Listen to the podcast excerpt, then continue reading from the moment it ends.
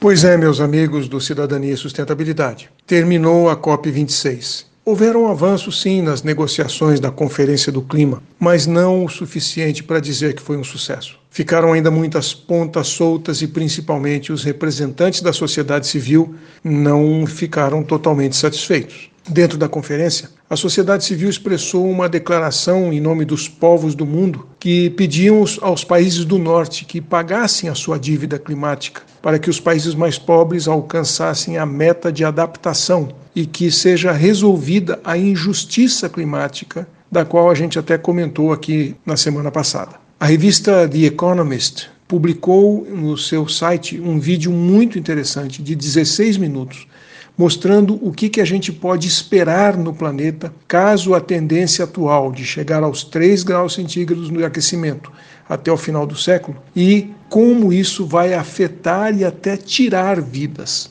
As mudanças climáticas afetam tudo, desde a geopolítica, as economias, as migrações.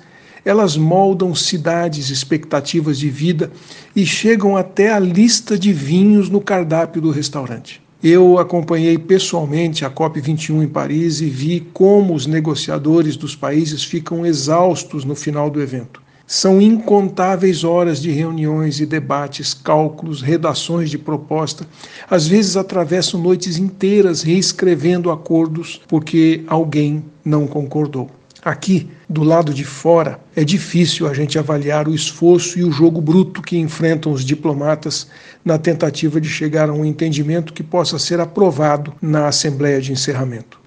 O texto preliminar das decisões tomadas em Glasgow apontava, por exemplo, para a necessidade de acelerar a eliminação progressiva da energia do carvão e dos subsídios, que são ineficientes, para os combustíveis fósseis quase todos os países pediram a remoção de todos os subsídios aos combustíveis fósseis. John Kerry, que foi o enviado dos Estados Unidos, chamou os subsídios a, a esses combustíveis de definição de insanidade. Defendeu a tecnologia de captura do carbono como uma solução para o futuro. A captura e armazenamento de carbono, ou CCS, como é chamado, é aquela que retira o dióxido de carbono dos gases de combustão antes que eles cheguem na atmosfera, tornando assim algumas indústrias neutras em carbono. Só que isso não resolve o problema, por exemplo, do escapamento dos veículos a combustão, que é difuso, né? Esses carros vão ter que ser retirados de circulação. Um dos problemas que ficou pendente foi a viabilização dos tais 100 bilhões de dólares prometidos por ano pelos países ricos para os países pobres. E um outro problema nessa área também foi definir quanto de dinheiro os países desenvolvidos deveriam mobilizar por ano a partir de 2025. Os africanos, por exemplo, entendem que isso tem que chegar aí na casa dos 700 bilhões de dólares por ano.